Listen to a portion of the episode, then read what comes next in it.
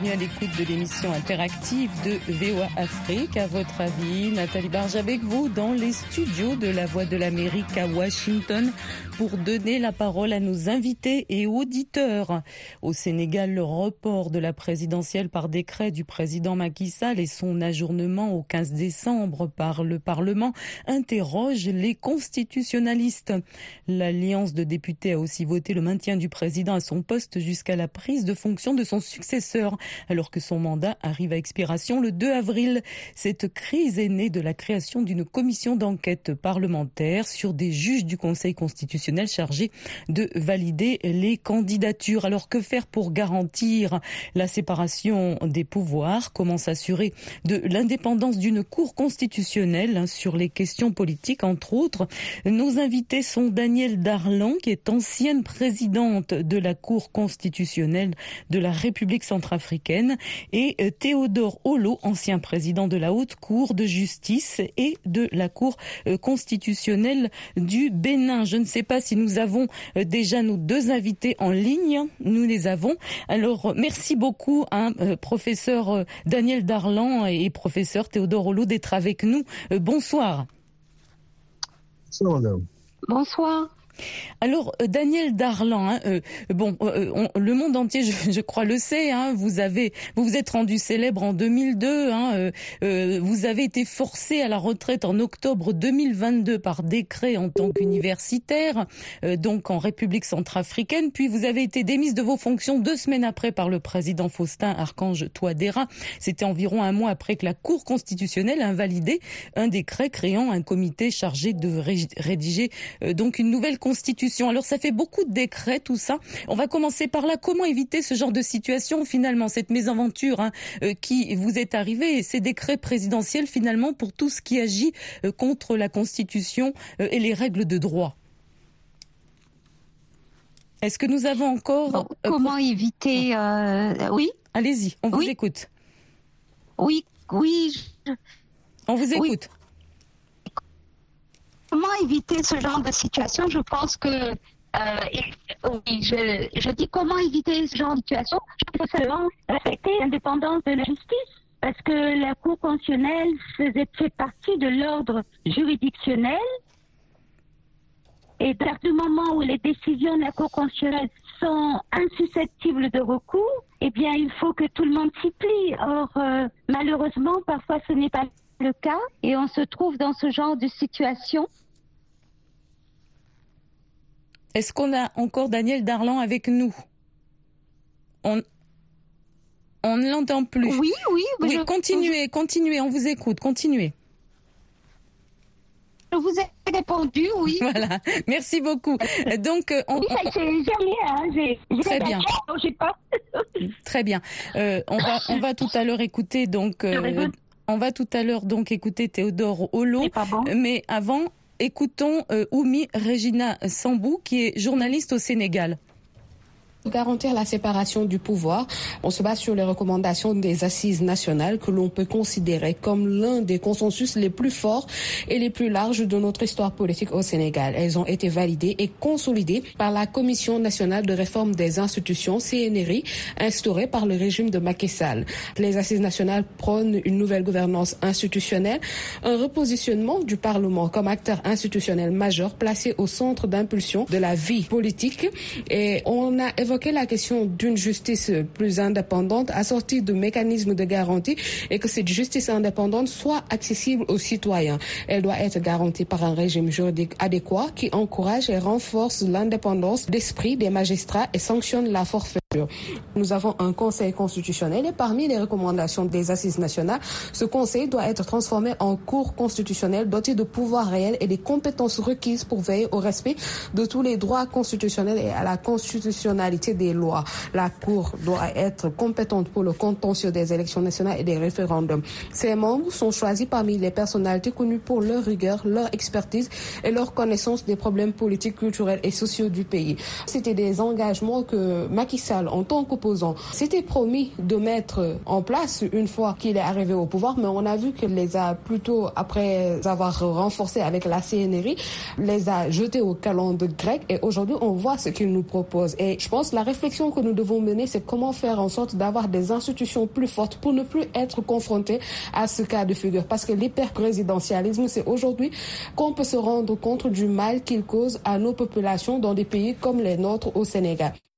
Voilà, c'était la journaliste sénégalaise Oumi Regina Sambou, euh, docteur Théodore Holo. Alors d'abord une question un peu pointue, mais puisque nous parlons de séparation des pouvoirs, donc d'intégrité et d'indépendance hein, de chaque pouvoir, le Parlement le Parlement qui crée une commission d'enquête sur, sur des juges de la Cour constitutionnelle, selon vous, est-ce une mesure à caractère plutôt politique, hein, dans le cas en question le Sénégal, ou qui se justifierait effectivement par la manière dont a été gérée la validation et non-validation des dossiers de candidature?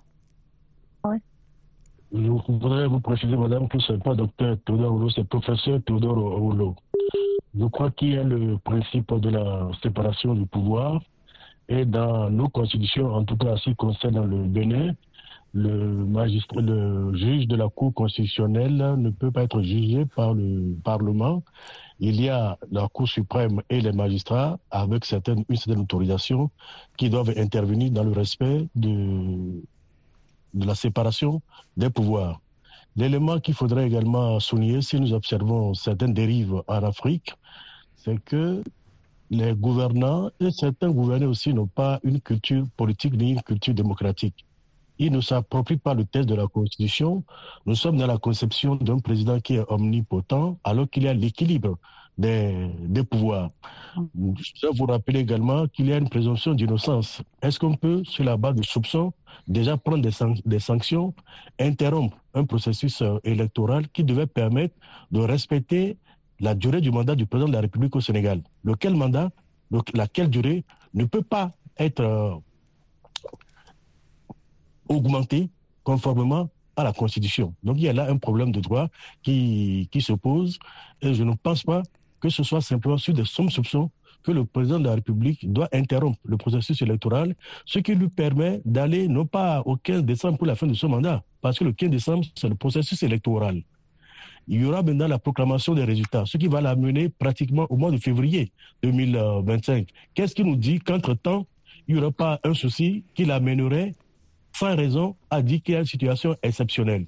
La Cour constitutionnelle du Sénégal doit être en mesure d'apprécier la validité de ce décret d'abrogation du, processus euh, de la convocation du corps électoral. Est-ce que les conditions d'une situation de crise sont effectivement réunies? Je crois que dans d'autres pays, la Cour se serait saisie de cette euh, question et sa décision aurait été respectée. Sinon, c'est l'opinion publique qui allait faire pression sur le chef de l'État pour l'amener à respecter les décisions de la Cour constitutionnelle. En tout cas, la tradition au Bénin. Il est rare que président de la République, quel que soit sa, sa, puissance ne respecte pas une décision de la Cour constitutionnelle.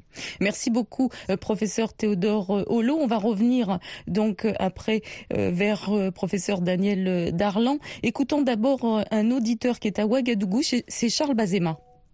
Lorsqu'un juge constitutionnel accepte de se sacrifier, comme l'a fait la juge centrafricaine qui a été mise à la retraite forcée, comme ça s'est passé même dans mon pays, au Burkina Faso, quand Blaise Compaoré était là, le juge Nébier, ils ont retrouvé son corps. Je crois qu'ils ne sont pas tous corrompus. Il y a des gens déterminés pour défendre les lois mais malheureusement, en Afrique, nous connaissons tous la chanson, la corruption, népotisme, tout ce qui va contre la bonne gouvernance. Mais les seules personnes qui peuvent faire respecter les lois dans leur propre pays, je crois que c'est les citoyens. Parce que nous avons vu au Burkina Faso, Blaise passer par l'Assemblée nationale pour modifier la constitution. Mais quand on ne peut pas dire non, vous avez vu que Blaise est parti. Mais s'il s'agit de ces élus des parlements ou bien de ces nommés des juges constitutionnels, ils n'ont rien parce qu'ils sont à la merci du pouvoir en place. Et c'est dommage. On ne peut pas jurer sur une constitution en violant cette constitution. L'Afrique ne peut jamais se développer dans cette manière-là. On ne peut jamais être heureux, nous les Africains, parce que nous avons à la tête de nos institutions des gens qui s'en foutent de nous. Alors voilà un constat assez sévère. Daniel Darlin, vous avez entendu, on a parlé de vous. Et comme le disait tout à l'heure euh, donc Théodore Rollo, hein, le cas sénégalais, la date constitutionnelle du 2 avril pour que l'actuel président remette le pouvoir à son prédécesseur, euh, selon les nouveaux développements, développements ne serait donc pas respecté. Alors comment cela devrait-il se faire si on dépasse la date pour une raison ou une autre? La question s'adresse à Mme Darlin, je suppose. Les deux. oui. Madame Darlan, c'est... Les deux, d'accord. ok. Moi, moi, je voudrais déjà, je voudrais déjà revenir un petit peu sur ce, sur ce qu'a dit le professeur Holo. Ouais, oh, pardon, oui, allez-y. Je pense que, quelles que, oui, très rapidement, quelles que soient les raisons invoquées par le chef de l'exécutif, il n'a pas le pouvoir. Il n'a pas le pouvoir unilatéralement de pouvoir décider, arrêter comme ça le processus électoral. Donc, le fond du problème est là. Il n'en a pas le pouvoir. Et ensuite, euh, l'Assemblée nationale a aussi voté une loi constitutionnelle qui est inconstitutionnelle. Donc maintenant, la parole devrait revenir euh, au Conseil constitutionnel. Je ne sais pas trop comment ça va se passer, mais voilà ce que je voudrais préciser. Alors, comment ça va se passer après? Après, euh, si la date est, passée, moi je pense que la date du 2 avril qui marque le, oui c'est ça, le 2 avril 2024 mhm. marque la fin du mandat, la fin du mandat du président euh, Macky Sall. À partir de là, il n'est plus président de la République. Suivant les textes, alors, puisque euh, il n'avait pas. Est-ce que ça veut dire qu'on devrait avoir, par exemple, euh, un intérimaire? Mais écoutez, euh, moi je, je pense qu'il y a deux solutions possibles dans ce genre de cas. Soit on fait, on provoque une sorte de concertation nationale pour savoir, pour arriver à un consensus national pour savoir qu'est-ce qu'on fait. Est-ce qu'on reporte les élections et sous quelle modalité on les reporte? Soit eh bien, si dans la Constitution il y a un intérimaire, et en principe il y a un intérimaire, eh bien l'intérimaire prend les rênes du pouvoir et organise les élections dans les délais qui sont prévus par la Constitution. Voilà ce qu'il faut faire quand on essaye de, de, de, rester dans les textes et dans, disons, euh, une sorte d'entente nationale. Alors Théodore Rollo, vous voulez aussi répondre, répondre rapidement à cette question? Je réponds à cette question en disant tout simplement que le coup d'État se définit comme la conquête ou la conservation du pouvoir en violation de la Constitution. Quand les militaires le font, on parle de coup d'État militaire, ils utilisent la force des armes alors que le pouvoir doit provenir de la volonté du peuple souverain. Lorsqu'un chef d'État le fait, il commet un coup d'État qu'on appelle peut-être institutionnel ou civil. Il y a des règles qui sont prévues pour ça, aussi bien dans chaque pays qu'au niveau de la communauté qui est la CODAO. Par exemple, au Bénin, en cas de coup d'État, il y a la résistance de la population pour faire échec au coup d'État. C'est écrit dans notre Constitution. Si une telle disposition existe, il appartient à la population de s'approprier de cette exigence. Parce que le président est élu par le peuple pour exercer un mandat pour un temps donné, mais pas pour le conserver indéfiniment. Sinon, le protest serait trop bon pour le président de s'éterniser au pouvoir alors que nous avons refusé la présidence à vie désormais dans beaucoup de pays de l'Afrique de, l'Ouest. Donc, dans le cas d'espèce, le mandat finit le 2 avril dans des pays organisés à partir du 2 avril. Il n'a qu'une légitimité pour donner des instructions aux forces de l'ordre, à l'armée, aux fonctionnaires. Il doit simplement se retirer. Alors euh, à ce propos, hein, euh, professeur Rollo, vous avez, euh, il me semble, encore une autre cour de justice hein, au Bénin. Écoutons Joëlle Billet, qui est congolaise, elle est politicienne et communicante. Lorsque vous parlez de ce qui se passe au Sénégal, moi j'appelle ça une concentration de pouvoir. Et quand on parle de concentration de pouvoir, ça veut justement dire qu'il n'y a plus de séparation de pouvoir. Et de ce fait, bien sûr, c'est une mise à mort de la démocratie.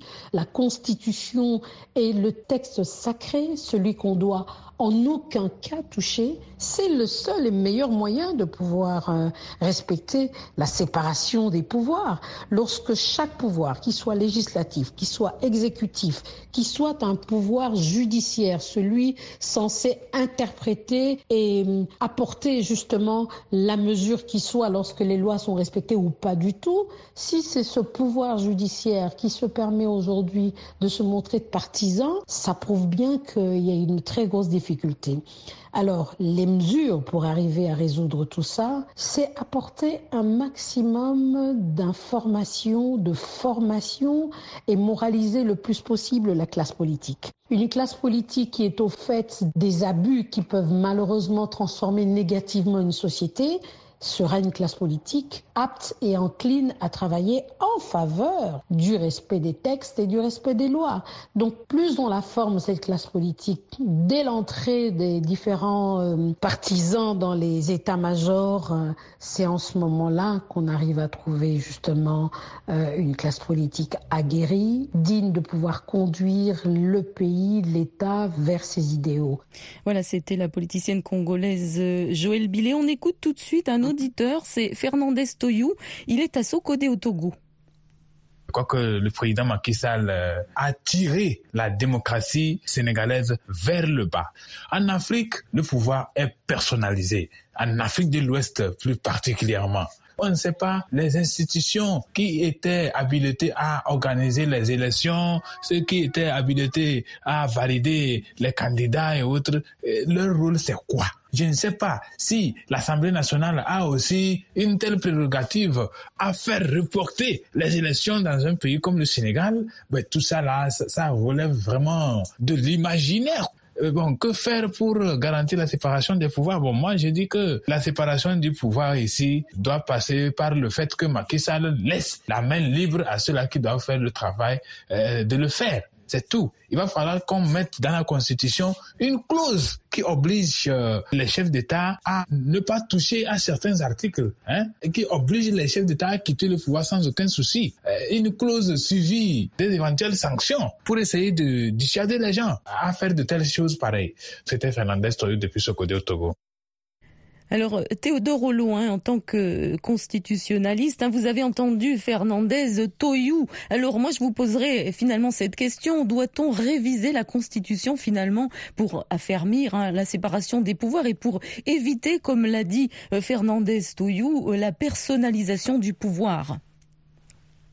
Je pense que cette disposition existe dans la Constitution, la, limitation des, des mandats et en cas de parjure, le président de la République au Bénin doit être traduit devant la Haute Cour de justice.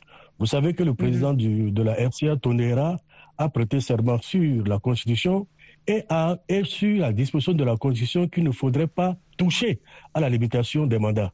Il a touché à la limitation des mandats en, en, adoptant une nouvelle Constitution. La Cour constitutionnelle a, a réagi en disant que ce était contraire à la Constitution. Est-ce que l'opinion publique a soutenu bec et ongle son pays, son peuple, son droit, son statut, qui est la Constitution, en défendant la Cour constitutionnelle. D'où je vous ai parlé tout à l'heure de la qualité des hommes et de la culture démocratique. Il existe simplement quatre cas dans lesquels on peut adopter une nouvelle constitution. La, nouvelle, la naissance d'un nouvel État ou une sécession, ça a été le cas par exemple du Soudan du, Sud, où quand les colonies francophones d'Afrique sont devenues indépendantes, ils ont eu leur constitution, on la bonne nouvelle constitution. Lorsqu'il y a une révolution, l'idée de droit qui inspire la Constitution ayant changé, il peut avoir, il y a nécessairement une nouvelle Constitution. Lorsqu'il y a un coup d'État, et c'est le cas d'espèce, on peut adopter une nouvelle Constitution et depuis, avec les conférences nationales souveraines, comme c'est le nouveau consensus, il y a une nouvelle constitution. Un président ne peut pas se lever en cours d'exercice pour dire cette constitution ne me plaît pas, je vais adopter une constitution qui correspond à ma vision alors que la Constitution, pour moi, n'est pas un habit sur mesure, c'est un prêt à porter. Il fait avec. Que ça le gêne ou pas, il fait, avec. Vous prenez le cas de la, Guinée. Il a fait, son, il a dirigé son pays pendant dix ans sur la base d'une constitution adoptée en 2000. Il n'a pas trouvé qu'il y a, non, en 2010, il n'a pas trouvé qu'il y a des, soucis sur la constitution. C'est vers la fin de ce mandat son deuxième et dernier mandat, qui trouve qu'il faut adopter une nouvelle constitution. Mais vous avez vu la résistance du peuple sénégalais. Malheureusement, cette résistance ne s'est pas traduite par un consensus pour avoir une nouvelle constitution à travers, à travers une conférence nationale, mais pas un coup d'État. Mais au moins, cette résistance a, fragilisé le président de, euh, de, la République. Mais quand les citoyens se taisent en, ne sachant pas qu'il s'agit de leur liberté, le président peut rester éternellement au pouvoir. Je pense que la limitation des pouvoirs n'est plus inscrite dans la nouvelle constitution et adoptée en RCA. D'où l'utilité de la culture démocratique. Parce que nous n'est pas démocrate. Ce qui fait que quand vous prenez les pays et, l'Allemagne fédérale, qui n'avaient pas une culture démocratique, à part la République de, de, de, de je vais, je vais être obligé, ouais, professeur, je vais être obligé de vous arrêter là euh, parce qu'on a encore des personnes à écouter, notamment Hortense ah. Je, je, vous en prie. Voilà, Hortense Cavou. Mon amphithéâtre me manque alors. Hortense Cavou Maliro, donc euh, euh, qui est politicienne et militante des droits humains en République démocratique du Congo, à Goma très exactement. On doit vraiment démarquer les trois pouvoirs-là, législatif, exécutif et judiciaire. Si on arrivait à, faire chacun ce qui les concerne son travail, je pense qu'il n'y a personne qui va s'interagir dans un autre pouvoir. C'est comme un exemple à l'ère des Congo. Vous voyez que la population a déjà, par exemple, élu un député les députés, c'est déjà les pouvoirs législatifs. Mais vous allez voir, quand il y a les nominations de ministres, on le met comme ministre. Maintenant, le système là, comme il est déjà ministre, il devient maintenant dans l'exécutif. Et maintenant, c'est son suppléant qui prend encore sa place au niveau de législatif. Le peuple n'a pas élu les suppléants de candidats. Et c'est ça qui fait qu'il chevauche déjà dans les pouvoirs. Qu'est-ce que vous voulez que ça puisse rapporter au niveau de, ceux qui vous ont élu pour que vous puissiez parler à leur faveur, parler pour leur amélioration des conditions de vie et tout ça. Et de même pour la justice. Parce que si déjà l'appareil judiciaire est politisé, rien ne va marcher. Et je pense qu'il faut aider le pays à laisser les pouvoirs vraiment séparés pour que, au niveau de chaque pouvoir, chacun a ses attributions et qu'il puisse vraiment faire en sorte que ces attributions soient respectées et qu'il y ait les résultats. Et ça, ça va beaucoup aider l'Afrique. Voilà, c'était Hortense Cavro-Maliro. Écoutons à présent tout de suite, toujours en RDC, Alpha Wambouya. Euh, je pense que pour garantir la séparation des pouvoirs, il faut d'abord euh, que les différents animateurs de certaines institutions comprennent ce que signifie la séparation des pouvoirs. Parce que ce sont eux euh, qui nous mettent parfois dans la confusion. Et aussi, il y a la mauvaise foi des hommes politiques, hein, parce que ce sont eux qui les investissent. Et une fois investis, je pense qu'ils sont redevables à eux. Alors, si l'on veut s'assurer de l'indépendance d'une Cour constitutionnelle euh, sur les questions politiques, si jamais les choix des membres de la Cour constitutionnelle venaient, je ne sais pas, de la société civile, soit du peuple, ah, dans ce cadre-là, je pense qu'on devait avoir euh, le temps de parler de l'indépendance. Mais aussi longtemps que c'est... Voilà, c'était Alpha Wambouya. Tout de suite, on écoute une autre Congolaise, Nicole Ngamboué. Moi, je dirais que c'est le respect de la Constitution qui garantit la séparation du pouvoir. Selon l'article de la Déclaration des droits de l'homme, toute société dont le droit et la séparation du pouvoir n'est pas assurée n'a point de constitution. Or, nous savons que le Sénégal a une constitution, donc il suffit tout simplement de renforcer le respect sur toute l'étendue. Mais puisqu'il y a toujours euh, les ennemis de la démocratie et de la paix qui travaillent pour l'intérêt personnel, ils font des manipulations pour causer des troubles de la sécurité et de la paix au pays et profiter de cette situation pour imposer leur volonté avec le non-respect de la, Constitution. Voilà, c'était Nicole Ngamboué. On écoute rapidement Jeannette Caloguil, elle est ivoirienne. Je pense que l'une des solutions, d'abord, il faut réviser la Constitution et les lois pour renforcer explicitement l'indépendance de la Cour constitutionnelle et la séparation des pouvoirs entre les branches exécutives, législatives et judiciaires. Alors cette révision vise à introduire et accorder un rôle important à la société civile afin que l'action de celle-ci ne soit pas ponctuelle, mais continue, sinon systématique. Il s'agit d'établir pour moi Voilà, c'était Jeannette Caleguil. Malheureusement, on arrive au terme de cette émission.